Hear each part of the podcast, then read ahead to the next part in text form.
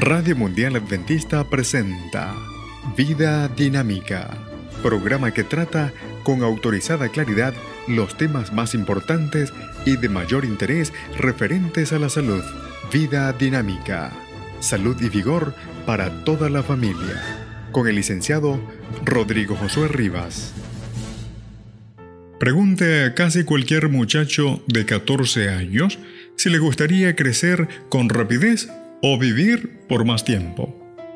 Es probable que escoja lo primero. Hola, me alegras que puedas escuchar este programa con importantes conceptos que al internalizarse harán más para mejorar su salud y alargar su vida. Nuestro tema de hoy, desenmascaremos un mito.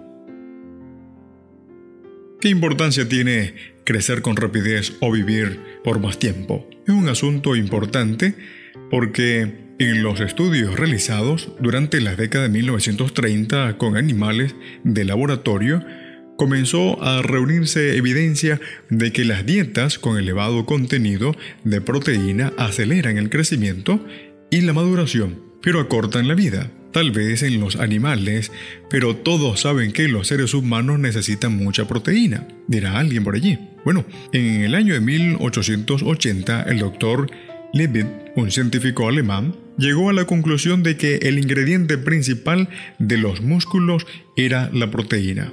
El doctor Karl Voigt en sus observaciones de los mineros de Múnich, en Alemania, calculó que esos hombres fuertes y musculosos comían alrededor de 120 gramos de proteína diariamente, lo cual lo llevó a declarar que esa era la cantidad ideal que debía ingerirse. Obtener suficiente proteína se convirtió en una obsesión, mito que ha persistido hasta el día de hoy. Un mito ¿Significa eso que no necesitamos proteína? Los estudios científicos modernos demuestran que los adultos necesitan solo 20 a 30 gramos de proteína diariamente. El cuerpo humano recoge y recicla su propia proteína con mucha eficiencia.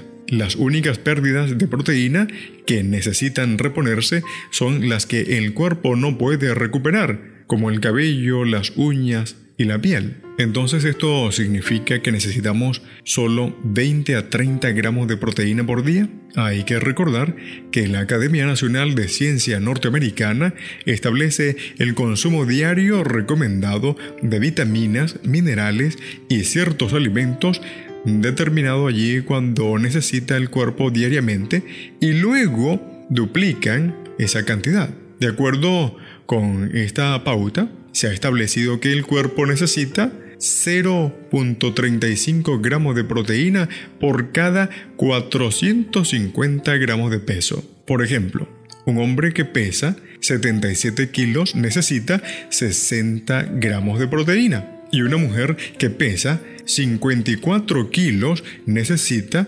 42 gramos. Aunque esto es más que suficiente, la gente en general sigue consumiendo de 100 a 120 gramos diarios. ¿Y entonces cuál es el inconveniente de esta práctica? Bueno, la mayor parte de la proteína consumida por la gente procede de los animales y las aves y esta carga de colesterol y grasa saturada, debido a que la grasa no está a la vista, la gente no sabe que la carne y los productos lácteos proporcionan de 50 a 85% de sus calorías como calorías procedentes de la grasa. El exceso de grasa y colesterol, y especialmente de grasas saturadas, promueven la aterosclerosis, lo cual lleva al estreñimiento y endurecimiento arterial y a la formación de placas en arterias que transportan el oxígeno vitalizador del organismo. Este proceso acelera el envejecimiento y acorta la vida. Durante los últimos 170 años, la edad promedio de maduración sexual de las niñas adolescentes descendió de 17.5 a 11.9 años. Una dieta con elevado contenido de proteína no promueve la resistencia física. Los atletas en la actualidad consumen muchos carbohidratos en lugar de proteínas. El exceso de proteína recarga el funcionamiento de los riñones. Las enfermedades de los riñones ha ido en aumento en los sectores donde se consume mucha proteína. Las dietas con mucha proteína se han asociado con la osteoporosis. La eliminación del exceso de proteína por los riñones requiere calcio, una buena parte del cual proviene directamente de los huesos. ¿Necesitan los niños proteína adicional? Sí, la necesitan, especialmente durante periodos de crecimiento rápido.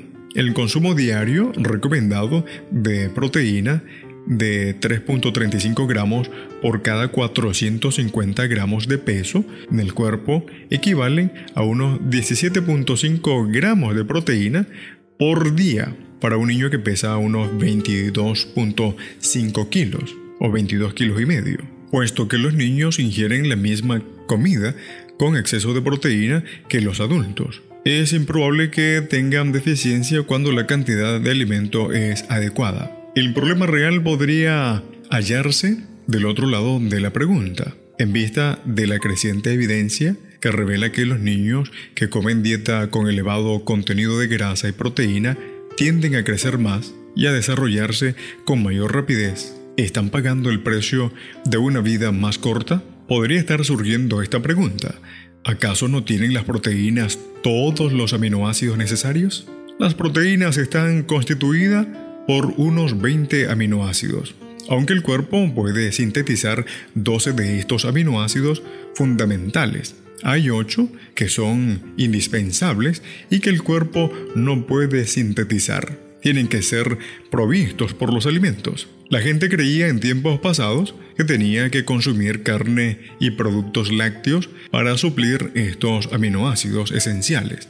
El hecho de que los alimentos de origen animal tienen mucha grasa y colesterol y que proveen escasa fibra y son perjudiciales para la salud no fue tomado en cuenta durante muchos años, o bien se consideró sin importancia. Actualmente sabemos que estos aminoácidos se pueden obtener fácilmente de una variedad de alimentos de origen vegetal. Esto está demostrado en las modalidades dietéticas de todo el mundo. El alimento predominante de los países caribeños son los frijoles negros y el arroz. Los aminoácidos que faltan en el arroz se encuentran en los frijoles y viceversa. Sucede lo mismo en el caso de las tortillas de maíz y los frijoles, esos frijoles pintos de los mexicanos, y en el arroz y los frijoles de soya de la dieta de los chinos. Mucha gente está reconsiderando los alimentos de origen vegetal. Tienen poca grasa, mucha fibra, carecen de colesterol y tienen bastante proteína. El contenido de proteína de muchas verduras es superior al 20% del total de las calorías, mientras que los cereales tienen como promedio 12%. La mayor parte de las semillas y legumbres tienen de 20 a 30%. Los, nutricionistas recomiendan obtener de la proteína el 10% de las calorías diarias que el organismo requiere, aunque en el caso de una dieta vegetariana exclusiva, no es ningún problema obtener esa cantidad de proteína. Tanto es así que si se obtienen suficientes calorías de una variedad de alimentos vegetales no refinados, es virtualmente imposible que se produzca una carencia de proteína. Ya es tiempo de sepultar el mito y de ubicarse en la realidad nutricional disminuir la cantidad de proteína ingerida al nivel recomendado de 0.35 gramos por cada 450 gramos de peso es un buen punto para comenzar. En el caso de la proteína, como sucede en tantas cosas de la vida, el exceso de una cosa buena es perjudicial. En la producción del texto, Dr. Hans Dill y la doctora Eileen Ludington. Vida Dinámica fue una presentación de Radio Mundial Adventista